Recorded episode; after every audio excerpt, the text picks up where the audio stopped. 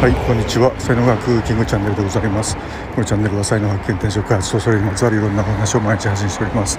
パーソナリティは日本才能学研究所所長ラジオネームキングがお届けしております。はい4月1日でございます、えー、皆様いかがお過ごしでしょうか。今日ちょっとね出かける途中に時間がありませんでしたので、えー、収録をね、えー、しております。はい、で今日はですね、えー、迷惑の捉え方というね、えー、話をしたいんですけどもあの人に迷惑をかけるななんてね、えー、よく言われて、えいると思いますけどもあの迷惑もねあの次元によって、え捉え方がね違いますよみたいなことがあるんですよね。あの大体3次元までの人っていうのは人に迷惑をかけないようにえ、あ人に迷惑をかけられたみたいなねこんな風にで攻め合うみたいな自分攻めたり相手を攻めたりとかするのが大体3次元までの 人になりますね。で4次元にね、えー、行くとですねもう人に迷惑かけてもいいので、えー、自分の好きなことやるんだよみたいなね 自分のこう軸ができだすっていうのがこう4次元になるわけですよね。でまあもうちょっとこう上の方にねダーッと行きますとあの人に迷惑をかけられたことからこう何か気づきを得るんですよね。ん？この迷惑かけられたっていうのはどういうサインなんだろうか何を学べと言ってるんだろうかみたいな風に、えー、そこから学んでしまうみたいなね、えー、ことになったり、えー、します。はい、えー、ということで僕もね、あのー、人に迷惑かけられる時とかありますしその時にどう思うかで今の自分のこう次元っていうのをね次元でこうバーッと変わりますんで日々ね、うん、あの今どこにいるのかなっていうのをえー、っと、えー、チェックするようにね、えー、してますし、まあ、あと知らないところで人に迷惑かけてるんだろうなっていうのも思うようにはしますね。はいえー、でまあ相手のことってねやっぱりね変えられないんでね。で相手の次元が低かったらあのまあ迷惑と思うだろうし相手の次元が高かったらあの僕に迷惑かけられても何て言うのこうそこから気づきを得るみたいな風に、まあ、なりますしね。でまあやっぱ3次元のね世界ってあの椅子がやっぱり限られてますんでこう何か目指すとなるとこう、まあ、優勝する人もいればこう負ける人もいるわけじゃないですか、うん、だからまあそういうのも含めてまあ、迷惑だらけみたいなね ことになると思うんですけどもまあこれだけはみたいなねものはやっぱりこれだけは絶対に何が何でもやりきるぞとかねやるぞみたいなものはやっぱり、え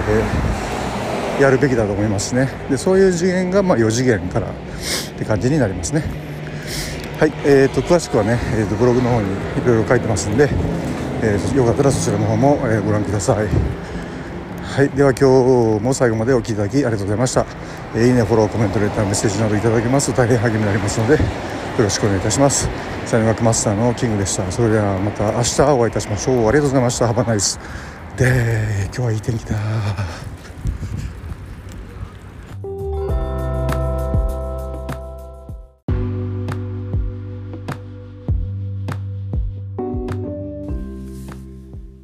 ちは。才能学キングチャンネルでございます。このチャンネルは才能発見転職開発とそれにまつわるいろんなお話を毎日配信しております。パーソナリティは日本才能研究所主張ラジオネームキングがお届けしております。はい日曜日でございます。えー、いかがお過ごしでしょうか、えー、今日のテーマですけども、えー、やったことは悪いがお前はいいやつだというね 話をしたいんですけども。まあこれあのえまあ僕ねあの才能学では右脳人なんですけども、まあ、右脳人の人ってあの中身にすごいこだわるんですよね。内容にこだわるっていうか。で間違ってるやんそれ内内容は中身はみたいなね、えー、だけどこう外側だけちゃんとなんかこう建前だけやってるっていうのが割と許せないようなね傾向にあるわけですよね。で逆にまあ左脳人の人っていうのはあの外側はすごい整えるんですよ。形はちゃんとやるんだけども中身がグダグダだったり中身がなかったりするケースが多くてですね。そういうのを見てねそれ中身ないやんけみたいな風にこう思っちゃうんですよね。でだからなんかねこうね右脳人ってそのこう何て言うんですかねこうねこう自分とその言ってることっていうのがこう一体になってる感じになるんですよね。でだからこう忖度できないっていうかね、うん、で佐野寺の人ってやっぱり忖度割とできるっていうか切り分けてるんですよね。こう自分との思いと言ってることを分けられたりするしあの、まあ、全員ではないと思うんですけどね。うんまあ、まあそういうふうなことでで僕はまあうの字なんでで、まあ、この教員時代の話になるんですけどもあのやっぱりその生徒って何かこういろいろやるじゃないですかこう悪いことするじゃないですか。そしたらやっぱりねその「お前は悪いやつだ」って言っちゃうんですよね。あの悪いことをやったお前は悪いやつだとかねお前は間違っているとかって言っちゃうんですよね。でこれやると、あの人間を否定することになっちゃうんですよね。でそれでまあ最初のうちはそんな感じだったんですけどもある時からですねそこをこう切り分けて考えることができるようになったんですよね。お前はいいやつだがやったことは悪いとかね、えー、お前はいいやつだけども言ってることは間違っているって分かります、うん、でこうやって切り分けてあの叱れるようになってからあの割と少しはねあの生徒の気持ちをつかめるようになってきたかなとは思うんですよね。僕だって嫌ですもんだって。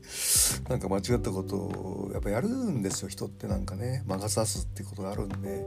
それでで「お前のやってることは間違ってる」って言われたら